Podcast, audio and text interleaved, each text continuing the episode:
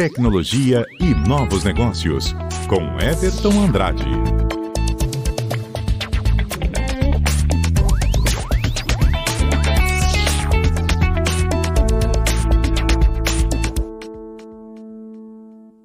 Ah, o Everton não tá nos estúdios, que ele tá com uma água de coco, tá na praia do Rio de Janeiro, tá curtindo férias, mas tá na CBN. Tô certo, você tá pelo Rio, Everton, ou não? Boa tarde, Juan. Boa tarde a todos os ouvintes. Infelizmente, hoje não estou no Rio. Estou Ah. aqui na universidade, trabalhando em reuniões. Eu não pude comparecer hoje aos estudos. Tá certo, mas ô Everton, conta pra gente um pouco sobre essa situação. É, é, Trata-se de 400 terabytes de dados, é isso? Isso. O, o governo divulgou um relatório bem interessante no começo dessa semana, falando aí sobre a quantidade de dados trafegados e também armazenados nos sistemas deles, né? Que passou dessa, desse, dessa marca de 400 terabytes. É coisa pra Pra caramba, não- hein, Everton? É muita coisa, assim, para ter uma ideia mais ou menos do que, que é, o computador pessoal nosso tem entre meio terabyte e um terabyte normalmente. Então, são 400 computadores pessoais para armazenar tudo isso. Em pouco tempo, esses sistemas estão operando há pouco tempo. E não é todos os sistemas, assim, sistemas como site e outros sistemas é, menos críticos não entram nessa conta. O que está entrando na conta são sistemas do tipo boletim de ocorrência, tanto de bombeiro quanto de polícia, tanto civil quanto militar. Também alguns sistemas da Secretaria de Finanças, da CEFIM.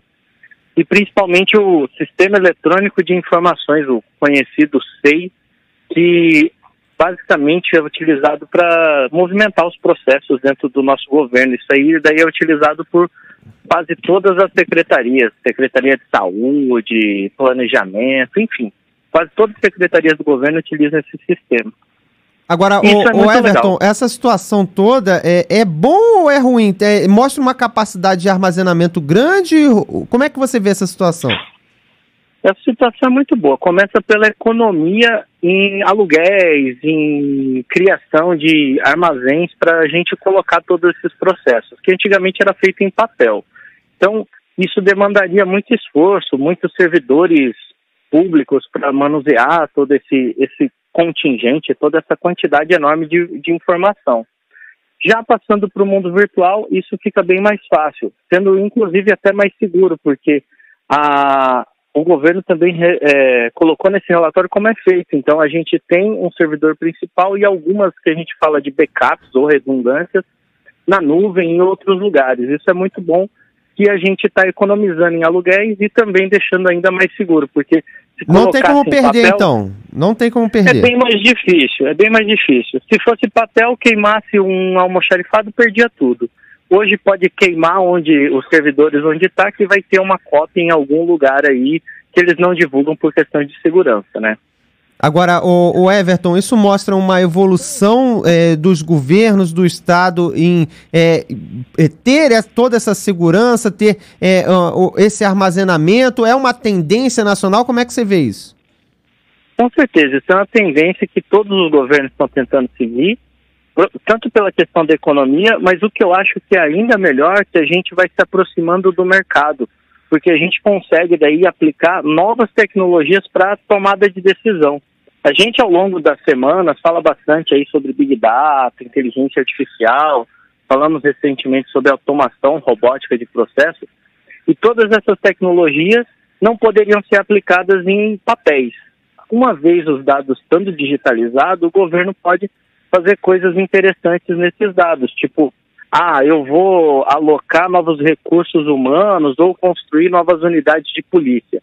Então eu posso utilizar os dados dos boletins de ocorrência para colocar esse material, investir esse patrimônio no local que mais acontece o crime.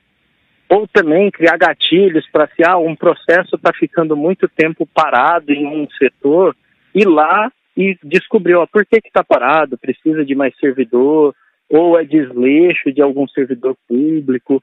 Então, eles conseguem utilizar eh, esse, esse poder computacional para a gente conseguir melhorar o serviço prestado à comunidade.